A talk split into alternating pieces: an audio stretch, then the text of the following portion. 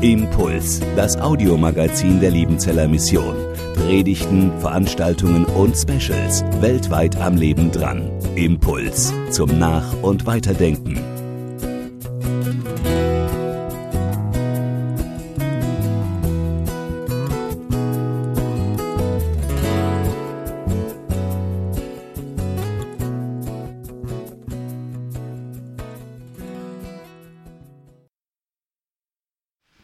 Gnade sei mit euch und Friede von Gott, unserem Vater und unserem Herrn Jesus Christus. Amen. Auch von meiner Seite einen wunderschönen guten Morgen an diesem, an diesem Sonntag. Wir sind in unserer Predigtreihe am letzten Teil angelangt und Sie merken schon, wenn ich jetzt den Predigtext vorlesen würde, dann wäre die nächste halbe Stunde vermutlich rum, sechs Kapitel Predigtext.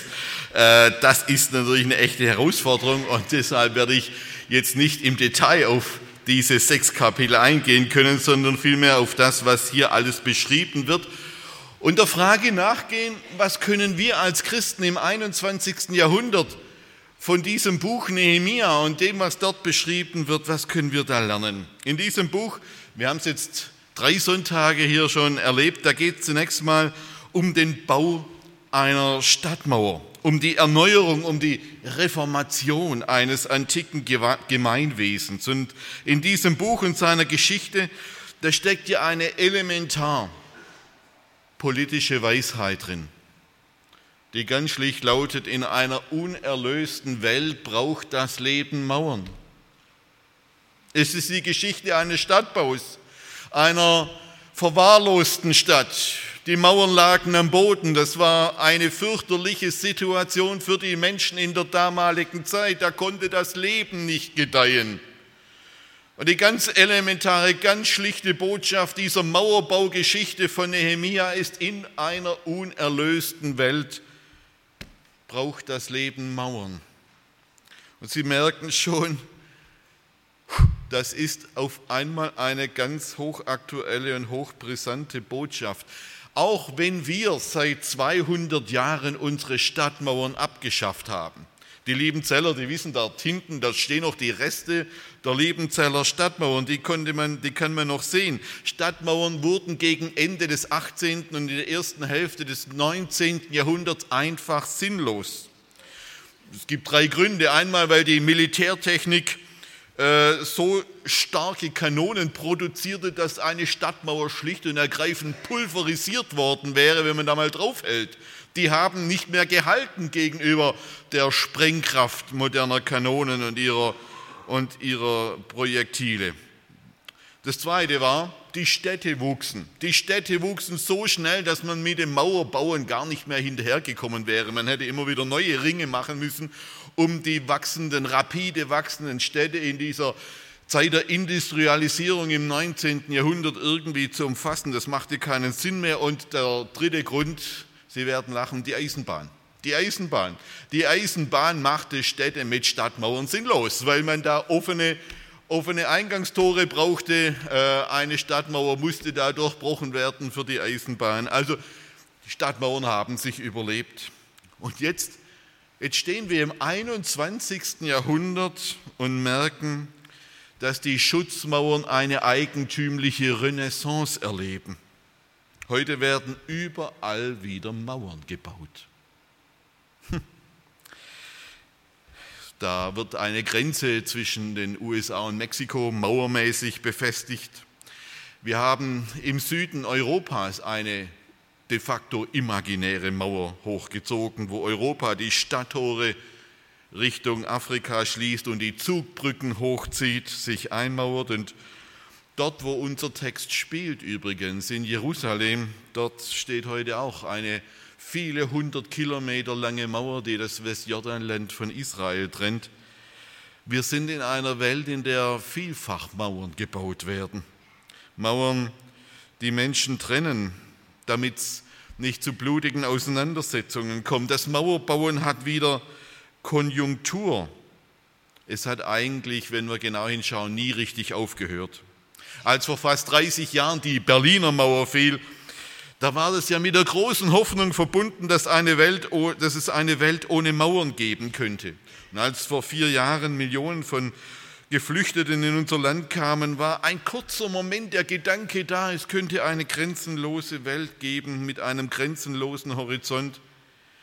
Wir haben alle eine große Ernüchterung erlebt in diesen Jahren und sind uns schmerzlich bewusst geworden, dass eine Welt ohne Grenzen und Mauern in der einen oder anderen Form im 21. Jahrhundert noch nicht funktioniert. Was wir noch nicht wissen, ist, ob sie mit Mauern funktioniert. Das wissen wir noch nicht. Solange wir in dieser unerlösten Welt mit Hass und Gewalt, mit Korruption und Verbrechen, mit Armut und Ungerechtigkeit zu tun haben, gehören Mauern und Grenzen zu einer gefallenen Schöpfung, so wie Polizisten und Soldaten, so wie Gefängnismauern und Stacheldraht. Das ist Teil dieser unerlösten Welt.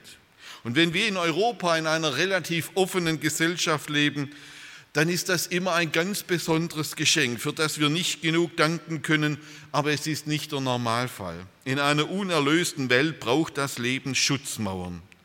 Und übrigens viele unserer Missionarinnen und Missionare erleben das weltweit. Die leben in sogenannten Compounds, die von Mauern umgeben sind, wo jeder der irgendwie friedlich leben will, einen Compound, so ein Stück Land mit einer Mauer drumherum hat. Oben sind, äh, sind Glasscherben eingebracht, damit niemand drüber kommt. Wir leben in einer Welt der vielen Mauern. Diese, diese nüchterne und vielleicht ernüchternde Weisheit steht auch hinter diesem Mauerbau Nehemias. Aber was fangen wir jetzt als Christen, was fangen wir als Gemeinde, als eine Gemeinde im Aufbruch mit diesem Text an? Wenn wir dieses Buch nun zur Basis einer Predigtreihe machen, dann legen wir ja dieses Buch, das merken wir vielleicht nicht, aber wir tun es automatisch, wir legen es von vornherein geistlich aus. Wir beziehen eine sehr politische Geschichte, die ursprünglich eine ganz andere Bedeutung hatte, auf die geistliche Wirklichkeit einer Gemeinde und unseres Lebens. Das hat die Gemeinde Jesu mit dem Alten Testament von Anfang an getan und seither immer wieder gemacht. Und es ist auch völlig legitim, dass wir das so machen. Aber wenn wir das tun, dann müssen wir diese alttestamentliche Geschichte von Nehemia immer am Evangelium von Jesus Christus vorbeiziehen lassen und jeweils prüfen, was durch die Offenbarung von Jesus Christus, durch das Evangelium, was, aus, was da aus den Schriften Israels noch Bestand hat, was durch diese Offenbarung vielleicht verwandelt wird oder was im Licht dieser Gottesoffenbarung in Christus auch an ein Ende kommt. Das ist unsere Aufgabe. Und vor diesem Hintergrund möchte ich einmal fragen, was denn der Bau dieser Stadtmauer für uns heute bedeuten kann. Das Erste, in einer unerlösten Welt braucht die Gemeinde geistliche Grenzen. In einer unerlösten Welt braucht die Gemeinde geistliche Grenzen. Wenn wir diesen Text im Licht des Evangeliums lesen, dann müssen wir zunächst mal vom Abbruch einer Mauer reden. Im Epheserbrief, da schreibt der Apostel Paulus, dass Jesus einen Zaun, eine Mauer abgerissen hat. Im Epheser 2 heißt es, jetzt aber in Christus Jesus seid ihr, die ihr einst ferne wartet. Er spricht die Heidenvölker an, die Heidenchristen. Ihr seid jetzt nahe geworden durch das Blut Christi. Denn er, Christus, ist unser Friede, der aus beiden, aus Juden und Heidenchristen eines gemacht hat und hat den Zaun, man könnte die Mauer übersetzen, abgebrochen, der dazwischen war, nämlich die Feindschaft. Dieser Zaun, von dem da die Rede ist, der äh, ist der Begriff für die Einfriedung eines Weinbergs. Die Einfriedung eines Weinbergs. Man hat einen Weinberg mit einer Mauer oder einem Zaun umgeben. Und Jesus und Paulus sagt jetzt, Jesus ist das Ende der Mauern zwischen Juden und Heiden. Und Jesus ist ganz grundsätzlich das Ende der Mauern zwischen Menschen und auch das Ende der Mauern zwischen Gott und Menschen. Denn so heißt es im zweiten Korintherbrief, Gott war in Christus und hat die Welt mit sich versöhnt. In Jesus und in dem einen Geist, der denen geschenkt wird, die an ihn glauben, sind wir jetzt nicht mehr Gäste und Fremdlinge, nicht mehr Leute, die draußen sind vor der Tür, sondern er schreit, wir sind Mitbürger der Heiligen, Gottes Hausgenossen. Wir gehören dazu. Er baut auf dem Grund der Apostel und Propheten, da Jesus Christus der Eckstein ist, auf welchem der ganze Bau der Gemeinde zusammengefügt wächst zu einem heiligen Tempel in dem Herrn. In Jesus Christus fallen die Mauern zwischen Menschen und es wächst ein Bauwerk der einen Gemeinde aus Juden und Heiden, der vielen Menschen aus allen Nationen. Das war damals in Ephesus eine schwierige Aufgabe, eine schwierige Angelegenheit und das ist bis heute eine schwierige Angelegenheit. Wenn Menschen aus verschiedenen Nationen, Kulturen oder konfessionellen Hintergründen zusammenkommen, dann ist das nicht einfach, weil in uns allen eine Jahrtausende alte Mauerkultur drinsteckt. Die steckt in unserer DNA drin, da stecken Urängste drin, die wir mit Mauern bekämpfen und in uns stecken oft auch schlechte Erfahrungen die uns drin, die uns Mauern errichten lassen. Aber Paulus sagt das. In der Gemeinde soll es keine Mauern zwischen Menschen geben. Was eine Gemeinde dagegen sehr wohl braucht, sind geistliche Mauern. Das sind theologische Mauern. Von Anfang an musste die Gemeinde Jesu erklären, welche Lehren und welche Verhaltensweisen, also welche Theologie und welche Ethik in ihrer Mitte Raum finden und welche Lehren und welche Verhaltensweise keinen Platz in einer Gemeinde finden sollen. Deshalb hat sich die Gemeinde von Anfang an, sie hat sich theologische und ethische Spielregeln gegeben. Hier wurden geistliche und ethische Mauern gebaut, damit das geistliche Leben gelingen kann. Und nun ist interessant, wenn wir das mit dem Nehemia-Buch mal vergleichen. In den ersten sechs Kapiteln, da ist diese Mauergeschichte, da wird die Mauer gebaut. Und in den nächsten sechs Kapiteln, da wird beschrieben, wie sich das Leben entfaltet, nachdem diese Mauer gebaut worden ist. In Kapitel 6 wird die Vollendung des Mauerbaus beschrieben. Kapitel 7 finden wir dann ein bisschen langweilig zum Lesen, ein Einwohnerverzeichnis der Zurückgekehrten aus Babylonien. Wichtig ist, man hat Verzeichnisse angelegt. Kapitel 8, die Verlesung des Gesetzes, das man vergessen hatte. Die Leute hatten das Gesetz Moses nicht mehr vor Augen, sie hatten es nicht mehr im Ohr, man hat es vergessen und die Leute weinten, weil sie zum allerersten Mal wieder Gottes Wort und Gottes Willen gehört haben. Dann feiert das Laubhüttenfest, Kapitel 9, das Volk spricht ein Bußgebet, weil man eigentlich Gottes Wort und Willen weder gehört noch gelesen noch getan hat. Kapitel 10, eine Verpflichtung auf dieses Gesetz wird ausgesprochen. Kapitel 11, wieder ein Einwohnerverzeichnis. Das Leben ordnet sich in diesem nun ummauerten Jerusalem. Und in Kapitel 12 dann die Geschichte von der Einweihung der Stadtmauer. Die Mauer steht und das Leben bekommt wieder eine Form. Eine Verwaltung mit Rückkehr- und Einwohnerverzeichnissen wird angelegt. Der Gottesdienst kommt wieder in Gang.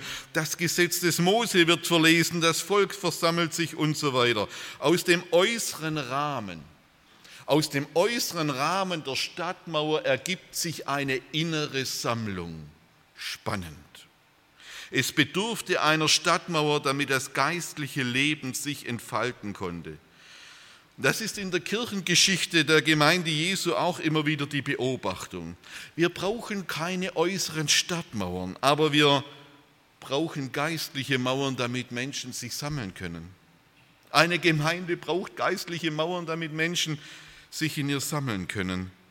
Und dass aus dieser Sammlung auch eine Sendung entsteht der alten Kirche, da waren es die großen ökumenischen Bekenntnisse von Nicäa und Chalcedon, in der die Kirche, mit der die Kirche Klarheit und Richtung gegeben hat in den großen Streitfragen der damaligen Zeit. In der Reformationszeit waren es die reformatorischen Bekenntnisse, zum Beispiel das Augsburger Bekenntnis, die Confessio Augustana, die in der Reformationszeit Weg und Richtung gewiesen hat aber eben auch Mauern und Grenzen formulierten. In diesen Bekenntnissen wurde formuliert, was man glaubt und was gelehrt wird, aber auch welche Lehren verworfen werden, was eben nicht gelten soll, was keinen Raum haben soll in der Kirche Jesu Christi. Und in der Zeit des Dritten Reiches war es die Barmer theologische Erklärung, die diese Aufgabe erfüllte und hinter der und unter der sich die Gemeinde Jesus sammeln konnte. Da wurde erklärt, für was man steht und immer auch, für was man nicht steht, was abgelehnt wird. Da wurde eine Grundlage und eine Grenze bestimmt. Das ist übrigens mein Irrtum bei dem Fallblatt, das Sie vielleicht bekommen haben. Als ich dieses Fallblatt formuliert habe, dachte ich, komisch. Bei Nehemia ist es ganz anders wie in der Reformationszeit, weil bei Nehemia wird zuerst eine Mauer gebaut und dann wird das Gesetz verlesen und dann kommt es zur Verpflichtung. Beim Vorbereiten der Predigt, man denkt ja immer zweimal drüber nach und Sie wissen ja, mit dem zweiten sieht man, besser ist mir gekommen. Nein, nein, das stimmt gar nicht. In der Reformationszeit hat man mit den Bekenntnissen auch eine geistliche Mauer gebaut und nachdem diese Mauer der Bekenntnisse gebaut war, hat sich das Leben in dieser neuen Kirche erst entfaltet. Wir haben das bei der Liebenzeller Mission auch getan. Wir tun das noch. Wir haben eine neue Glaubensbasis formuliert wir haben eine Vision und Werte formuliert und wir müssen uns immer wieder klar machen, was ist eigentlich der Grund und was sind die Grenzen dessen, was bei uns gelten soll, was ist die Mitte und wo sind die Mauern, äh, die, die uns schützen sollen. Nun sind das zunächst einmal nur äußere Formeln und Texte. Sie allein schaffen noch kein geistliches Leben. Aber es bedarf solcher Bekenntnisse und Bestimmungen, damit sich das Leben entfalten kann. Wir brauchen geistliche Mauern, damit Menschen sich sammeln können. Ich muss das ansprechen. Wir erleben das gerade umgekehrt in sehr schmerzhafter Weise in unserer württembergischen Landeskirche. Der schmerzhaften Diskussion um die Segnung gleichgeschlechtlicher Paare war es nicht mehr möglich, sich auf eine gemeinsame Auslegung der Heiligen Schrift zu verständigen. Und da gibt es jetzt ein Gesetz und das hat eine Präambel und da stehen diese Dinge schmerzhaft drin. In der Gemeinschaft der Kirche, deren Grund und Einheit Christus ist, legen Christinnen und Christen die Bibel unterschiedlich aus. Und weiter, die Auslegung von Schriftstellen im Alten Testament und Neuen Testament, die sich auf gleichgeschlechtliche, Liebe beziehen, ist uneinheitlich. Man stellt fest, dass man keine Einheit mehr hat. Und über die Schlussfolgerung besteht Streit angesichts der unterschiedlichen Zugänge zur Bibel in dieser Frage, kann gegenwärtig kein Konsens hergestellt werden. Und entsprechend sieht dann auch dieses Gesetz aus. Das ist die eigentliche, das ist die eigentliche und die tiefste Not unserer Kirche. Da, wo man sich über die Grundlage des Glaubens, nämlich über die Heilige Schrift, nicht mehr einig ist, wird man auch keine Einigkeit mehr über die Grenzen des Glaubens, über die Grenzen der Lehre und über die Grenzen der Verhaltensweise, in dieser einen, die in dieser einen Kirchengemeinde gelten sollen, finden. Wo man aber keine Grenzen mehr formulieren kann oder um im Bild zu bleiben, wo man keine Mauern mehr bauen kann, wird auch kein Leben mehr entstehen, wird auch kein Leben mehr wachsen die geistliche Erneuerung Jerusalems und Israels beginnt mit einer Stadtmauer. Sie setzt sich mit der Ordnung des gesellschaftlichen Lebens fort. Da werden Register und Einwohnermeldelisten angelegt und in der Verlesung des Gesetzes in einem Bußgebet und in einer neuen Verpflichtung auf Gottes Gebote findet seinen Höhepunkt mit unserer Glaubensbasis, mit unserer Vision 25 und den Werten, die wir da formulieren, da wollen wir Grundlage und Grenzen formulieren. Und wir tun das in der großen Hoffnung, dass dadurch das Leben gedeihen kann. Die Texte machen nicht das Leben. Sie sollen die Voraussetzung schaffen, dass Leben gedeihen kann, dass Mission fruchtbar werden kann und dass Gemeinde wachsen kann. Ein zweiter kurzer Punkt. In einer unerlösten Welt braucht unser Leben Grenzen und Mauern.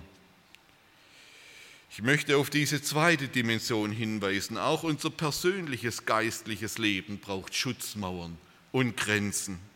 Wir leben in einer Welt, in der ständig aufdringliche, oberflächliche, nichtssagenden, auch versuchliche Bilder, Botschaften und Töne auf unser Leben einströmen. Ja, sie stürzen auf unser Leben ein. Und diese Töne und Bilder, die lassen uns ja alle nicht kalt, denn sie prägen, sie verändern ganz still und leise unser Denken. Wer meint, er könnte alles anschauen, alles hören, alles anhören und sich alles reinziehen, ohne davon wirklich innerlich berührt zu werden, der irrt. Es bleibt immer etwas hängen. Und auf die Länge und die Dauer werden bei uns unterschwellig die Maßstäbe verschoben und die schützenden Schranken abgebaut. Die geistlichen Immunkräfte werden geschwächt und die innere Imprägnierung unseres Lebens wird zerstört. Der frühere Landesbischof von Württemberg, Theo Sorg, hat einmal formuliert diesen Satz, den ich nicht vergessen habe. Zerstreuung ist das Einfallstor des Nichtigen in unser Leben. Wir brauchen auch persönlich in unserem geistlichen Leben immer wieder eine Inspektion unserer inneren Stadtmauer und unserer geistlichen Stadttore. Welche Bilder und Töne lasse ich rein in mein Denken? Wem gewähre ich Eintritt in meinem Herz? Von wem lasse ich denn meine Fantasie prägen? Es gibt auch kein geistliches Leben ohne klare Grenzen. Und es gibt kein geistliches Leben ohne klare Formen und Ordnungen, ohne stabile Mauern. Mein Konfirmator, der Pfarrer, der mich konfirmiert hat, der hat uns solche Regeln immer wieder eingeimpft. Eine Regel, die habe ich nie vergessen. Was nicht regelmäßig geht, geht in der Regel mäßig. Das kann man sich behalten. Das ist eine geistliche Grenze. Was nicht regelmäßig geht, geht in der Regel mäßig. So ist das mit unserem geistlichen Leben auch. Wir brauchen Mauern für unser persönliches geistliches Leben. Wir brauchen Grenzen damit wir uns nicht in der Grenzenlosigkeit verlieren, zerfließen und zerstreuen. Und ein letzter Punkt. In einer unerlösten Welt feiern wir Feste, damit die Freude am Herrn unsere Stärke wird. Als die Mauer in Jerusalem steht, wird ein großes Fest gefeiert, weil Jerusalem wieder eine Mauer hat, weil das Leben wieder einen Schutz und buchstäblich einen Rahmen bekommen hat und weil sich das Leben wieder entfalten kann. Auch wir haben uns angewohnt, große Ereignisse mit großen Festen zu begehen. Haben sich mal gefragt, warum tun wir das eigentlich? Warum feiern wir ständig Feste? Manchmal wird es einem ja fast zu viel. Das Feste feiern hat einen tiefen Grund. Und ich will es mal in drei Aspekten beleuchten. Wir feiern Feste, damit wir etwas Äußerliches verinnerlichen damit wir etwas Äußerliches verinnerlichen. Was die Menschen damals lernen sollten bei Jeremia, diese Mauer um die Stadt, die könnte man sagen, meine Güte, eine Mauer, was soll eine Mauer? Mit diesem Fest soll man verinnerlichen, es ist meine Mauer. Es ist meine Mauer, die mein Leben schützt, die mein, mir, meinem Leben eine Zukunft gibt. Sie schützt mein Leben, damit ich leben kann. Darüber soll sich jeder wieder freuen. Diese Mauer soll seine Mauer werden. Und das macht mir mit einem Fest deutlich, in dem gute Gefühle sich mit dieser Mauer verbinden. Wir feiern in diesem Jahr 70 Jahre Bundesrepublik Deutschland. Ich weiß nicht, ob Sie das wussten. 1949 wurde das Grundgesetz verabschiedet, die Bundesrepublik gegründet. Ein Land, in dem wir seit 74 Jahren in Frieden leben. Ein Land, in dem Leben möglich ist, in seiner ganz irdischen Struktur und das in Fülle. 70 Jahre Bundesrepublik, 70 Jahre Grundgesetz, das ist unser Land. Das sollen diese Feste deutlich machen, die kommen. Das ist unser Land, unser Grundgesetz. Nun danket Gott mit Herzen, Mund und Händen. Ein zweiter Aspekt des Festefeierns wir feiern Feste, damit wir etwas Geschichtliches vergegenwärtigen. Viele Ereignisse, die wir mit Festen begehen, die haben wir ja nie erlebt. Sie sind vor unserer Geburt geschehen, ja oft sogar Jahrhunderte oder gar Jahrtausende vor unserer Geburt. Und trotzdem feiern wir sie, weil sie für unser Leben grundlegend sind, weil die Ereignisse, die wir da feiern, für unser Leben elementar grundlegend die Grund, eine Basis darstellen. Wir könnten nicht in Bad Liebenzell leben, wenn diese Stadt nie gegründet worden wäre. Wir könnten nicht in der Bundesrepublik Deutschland leben, wenn nach der Katastrophe des Zweiten Weltkriegs nicht verantwortungsvolle Männer und Frauen da gewesen wären, die diesem Land eine zweite Chance gegeben hätten. Wir wären ohne das Wunder der deutschen Einheit vor 30 Jahren immer noch eine geteilte Nation. Wir feiern diese Ereignisse, um etwas Geschichtliches zu vergegenwärtigen, weil sie unser Leben heute prägen. Ob ich in der Geschichtsunterricht aufgepasst habe oder nicht, aber sie sind Teil meines Lebens, mehr als wir wahrscheinlich alle miteinander ahnen. Wir feiern Feste, um etwas Geschichtliches zu vergegenwärtigen. Und wir feiern Feste, damit wir uns erinnern, dass Gott zu unserem Heil gehandelt hat und das immer wieder tut. All diese Aspekte hier, die gelten ja vor allem auch für unsere großen christlichen Feste. Wir feiern das Christfest, wir feiern das Osterfest, wir feiern das Pfingstfest und noch viele andere Feste mehr, um etwas zu verinnerlichen, was zunächst mal weit vor unserer Geburt passiert ist, um es zu vergegenwärtigen, weil es eine Grundlage, ein Teil, ein ein Fundament unseres Lebens ist, dass Gott in Jesus Christus Mensch geworden ist und dass dieser Mensch am Karfreitag für unsere Sünden gestorben ist, am Ostern das neue Leben, diese lebendige Hoffnung auf die Auferstehung von den Toten in unser Leben gebracht hat. Und wir feiern Pfingsten, weil Gott uns seinen guten Geist gegeben hat in das Herz eines jeden Menschen, der an Jesus Christus glaubt. Das ist etwas, was für uns geschehen ist, was unser Leben reich macht und was unser Leben zur Freude bringen soll. Wir werden in unserem Leben nicht dadurch zur Freude gelangen, dass wir unser Wohnzimmer mit unseren Leistungen, Ehrungen, Titeln und Erfolgen tapezieren. Das wird uns vielleicht mal eine befristete Zeit von Stolz geben. Ja, da habe ich einen Tischtenniswettbewerb gewonnen, super Urkunde. Manche hängen ja noch ihre Siegerurkunden oder Ehrenurkunden aus der Schulzeit auf. Toll, aber mal ganz ehrlich, werden sie glücklich durch die Ehren- oder Siegerurkunden ihrer Schulzeit? Ist das das, was ihrem Leben die große Freude gibt? Ich bin ja Fußballfan, ich freue mich ja über Erfolge meiner Lieblingsteams, aber es gibt meinem Leben nicht die Freude, die ich brauche. In unserem Leben kehrt die Freude dann ein, wenn wir immer wieder dankbar an Gottes Güte erinnern und dankbar dafür werden, dass sein Heil und seine Gnade, dass seine Wunder eine Wirklichkeit und eine Grundlage, eine Basis, ein Fundament für unser Leben sind.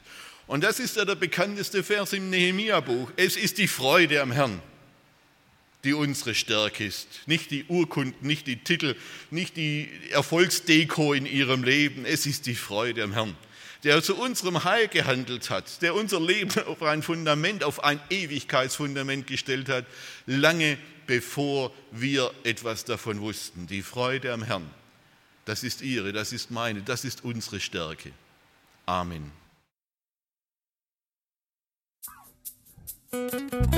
Impuls ist eine Produktion der Liebenzeller Mission. Haben Sie Fragen? Würden Sie gerne mehr wissen? Ausführliche Informationen und Kontaktadressen finden Sie im Internet unter www.liebenzell.org. Die Liebenzeller Mission produziert ebenfalls das Fernsehmagazin Weltweit am Leben dran. Informationen zur Sendung und zum Empfang gibt es unter www.weltweit-magazin.de.